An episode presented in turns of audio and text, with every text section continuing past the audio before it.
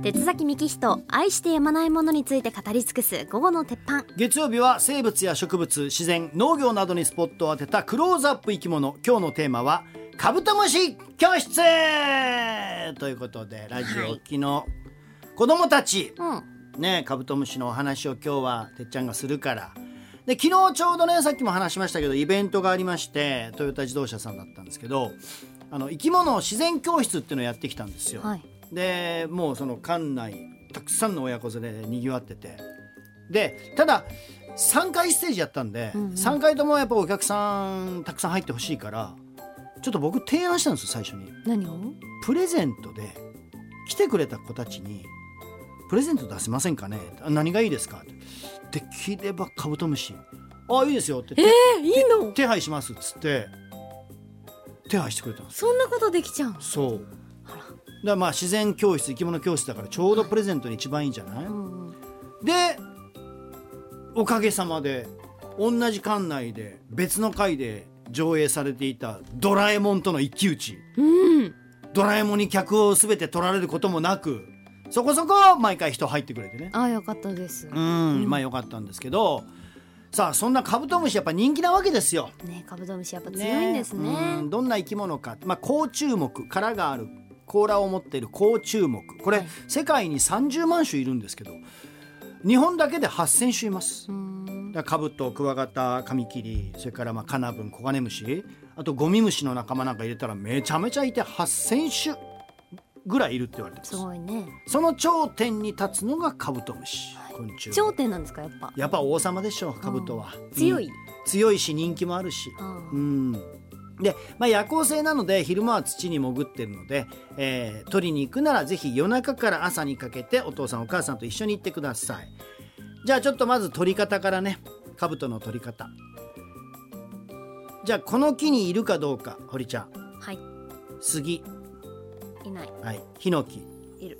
いない。いない。松の木。いない。あいない。桜。いる。いない。いないの？いない。イチョウ。いない。いないケヤキいない。いない。そうなんです。カブトはえー、全部いなかった。そう今全部いないやつばっかりです、カブトがいるのはコナラ。クヌギ？クヌギ。でクヌギっていうのはあれ関東の木なんでうん。やっぱ中部地方っていうのはあれがアベマキっていう木に変わるんですよ、うん。乾燥に強いアベマキだからあのクヌギと同じです。コナラアベマキあとシイの木カシの木栗うん。あと柳にも来ます。はいただし大事なのは樹液が出てない木にはいないです。うん。ですから必ず樹液を頼りに探してください。だからカブトは目ではなく鼻で探す。鼻で嗅いであ樹液の匂いだと思ったらそこ見に行くとカブトムシが樹液の出ているコナラやアベマキにくっついていることがあります、うん。でこれワンポイントアドバイスとして、はい。奥まった場所よりもどっちかというと林道沿いの木だとかあと日当たりがいい風通しがいい場所が好きなので。しかも太い木ですやっぱり。太い木の林道の裏側。裏側にいます。うん。はいここら辺がポイントですね。でただまあ樹液にはねスズメバチも集まるのでねちょっと要注意注意してくださいね。でたとえカブトムシがいなくても例えばコクワガタノコギリカミキリカナブンそれからキマワリそれからあと四つ星景色水なんていうねそんな生き物たちが、はいはい見つかります。はい。でまあ一つアイテムとしてやっぱ懐中電灯は持ってってくださいね。夜行くんですかやっぱいやこれね朝明るくても木の隙間を懐中電灯でこうやって照らすと中にクワガタが挟まってる、へえ、うん隠れてることがありますから、はい、まあ、ただねその樹液が出る木っていうのはねやっぱカシの長キクイムシカシナガっていうコナラやアベマキを枯らしてしまう虫が大流行したんですよ一時、それの影響もあっていい樹液が出るのはやっぱり老木なんですね。太い老木。これがもう全部死にまして。うん。だから兜の数もね本当に激減しましたね。そうなんだ。だから僕はこう今使っていないスギヒノキリン。スギヒノキリンっていうのは、まあ、人間にとってはいいんだけど生き物にとってはね生物多様性は生まないのでうん今使っていないスギヒノキリンは今後紅葉樹林に変えていけばねうん。カブトムシをはじめいろんな昆虫それから野鳥なんかもねめちゃくちゃ増えますよ。うん。残念ながらちょっと日本の森は今ね今一つですね。さあそれじゃあ捕まえたとして飼い方も説明しておきましょう。はい。えー用意するもの。まずは飼育用の大きめの水槽。うん。そこに入れる土つまり昆虫マットですね。これはもう通販で買えばいいです。昆虫マット。これカブトは昼間は潜るので結構多めに昆虫マットを入れてやってください。そして餌としては昆虫ゼリー。昆虫ゼリーもねあの栄養価が高い黒いやつの方がいいですね。あのー黒いやつ。そうそう。安い緑とかピンクのやつ。俺ちょっと食べてみたんだけえど、ええ？うん、え食べたんですか？食べ食べ食べ比べしてみた。食べ比べでうんその栄養価がわかるんでうん、これはもう絶対黒いやつの方がええわと思って、カブトムシも喜ぶ美味しいの？黒の方が。美味しい。どういう味がするんですか？黒蜜。っぽい味がする、うん絶対そっちの方がいいと思あそうなんだ。ううん。でこれをねよく言われるのはスイカとかをあげちゃうとカブトムシ下痢しますからね、ええ。シャーシャーになっちゃうから。ええ。そう。虫も下痢ってあるんだ。虫も下痢する。知らなかった。うん。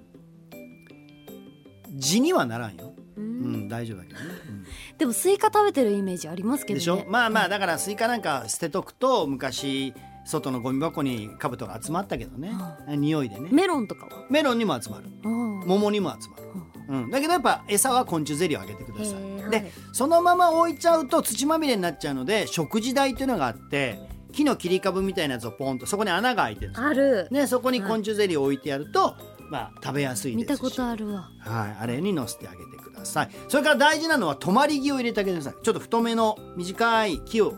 それからあと落ち葉とか。そういうのを入れると要するにカブトとかクワガタってひっくり返っちゃって起き上がれなくなると死んじゃうんですよ。仰向けのままずっといると体力消耗して。なので捕まって起き上がれるようなその止まり木という、そうなんだ。うん、木は入れてあげてください。ひっくり返ったままそのまま寝ちゃうとか無理なんですか？仰向けであー今日は気持ちいいな。いやそんなカブトおりません。実家に帰ってきた畳での過ごしいやーやっぱこう方のような畳みたいなな。気持ちいいな。仰向け。おりません。いないか、いてませうん。ん、なので入れてあげて何にせよ泊まり木ってことですね。はい、大事な点1個言います、うん。絶対に入れすぎないことです。何を？虫を。うんはい。カブト入れすぎたり特にクワガタなんかと一緒にしたら必ず何匹か喧嘩して死にます。あなので少なく。でベストはオス1メス2です。オス2メス1だとメスがもうボッコボコに交尾されて死んじゃいます。まあバチクソやりますあいつえらいことないだからオス1メス2そうすると卵を産んでくれると思います、へえ。うん、8月末から9月にかけて卵を産みます。白い卵。でそれが見つかったら必ずその卵は別のケースに移してください。そうしないと傷がついちゃいます。爪爪で爪うん？触っていいんですか？触らないように。もうそのまま土ごと。土ごと土ごと。はいはい。でカブと成虫と別にしてください、うんうん。で昆虫マットはかなり多めに入れてください。しばらくすると成虫たちは短い一生を終えます。カブトムシは1年ですから寿命が。クワガタはもっと長いけどカブト1年なんです。卵を産んだら死にます。でも新しい命が誕生するわけです。10月に卵から孵化します。で最初ちっちゃいんだけど翌年の5月までまあ幼虫として育つんですがこの時大事なのは昆虫マットというのはつまり餌にもなりますからうん。これをたくさんいっぱい入れといてください。なるべく餌をたくさん食べさせることによって幼虫時代に大きくなりますカブトは幼虫時代にどれだけ餌を食べたかで成虫になった時の大きさ決まりますから。だから大きいカブトを育てたいならたくさん食べさせてあげてほしい。ただたくさん食べるということは糞もいっぱいするのでこれをまめに取り除くのが大変なのよ。もういもううちも息子がカブト飼いたい言うて。で飼って。ほんで卵産ましてもう40ぐらい産んだんですよ、で40ぐらい。あの僕衣装ケースに何？何？何？何？幼虫の話の時点でもうかーって思ってたのに。何？なんで成虫は良くて40幼虫わかんないの40は無理ですよ。かわいいぞ手のひらのこのここに丸っこいくねくねとした幼虫がねもうもうかじっちゃいたいぐらいのね、うん。かじっちゃいたいは嘘ですけどそうそんなのがもぞもぞってめっちゃ可愛いのよカブトの幼虫丸っこくて。でそれが40いるとやっぱ衣装ケースいっぱい土入れないと無理なんですわでめっちゃ糞するんですよ。で結局うちの息子何もせえへんもう冬その糞を一生懸命取り除いて新しい土入れて糞取り除いて結局親がやっとんねそれ。子供やらんかいそこまで。本当に。っていうのが大事。えー幼虫ってなんかこう、私勝手なイメージですけど、うん。なんか丸い空間の中に埋まってると思うんですよ。あそれはさなぎです、あさなぎか、うん、幼虫はもぞもぞずっと動き回るんですよ。えー、で5月に何？こんな感じですよ。驚かない。ポケットの中に幼虫で 5, が 5, 5月にさなぎになるんですよ。でさなぎになったらもうケースを動かさない。なぜかというと洋室。今言った洋室ってさなぎの部屋を作るんでそれが崩れてしまわないように動かさないでください。で6月末から7月にかけてある日あれ不思議なことに一斉に羽化するんだよ。うわそれもちょっと嫌だ。バタバタバタバタ。あれ？なんか衣装ケースから音がする。バッと見たらもう中で一斉にカブトが羽化して。もうこの瞬間が歓喜の瞬間です。やった成虫になったよー！っていうね。えその40ものカブトムシどうするんですか？まあそれまた別々の水槽に入れて上手に振り分けして仕分けしていっぱい作るわけ飼育ケースを。でまた今度あのだだいたい第3第4世代ぐらいまではずっと同じ家族で掛け合わせても大丈夫なんでまた生まれ生まれた同士で卵を産ましたりしてっていうのをやるんだけど。カブトムシ屋さんじゃん。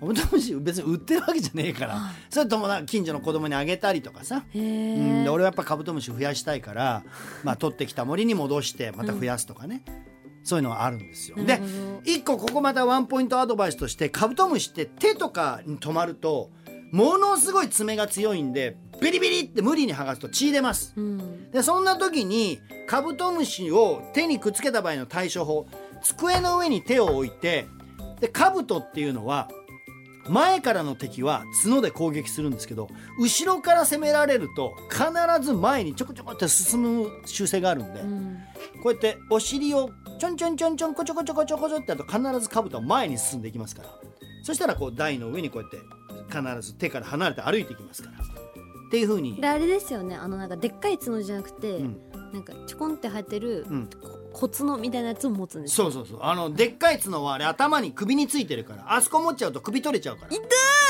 うん首取れちゃうでちっちゃい角はあれ胸の部分についてるからあそこはどんだけ持っても大丈夫ですからあそこを持ってくださいはいメスはまたちょっとね持つとこないけども、まあ、横の部分をキュッて持てばいいですから。はいというね。ためになったね。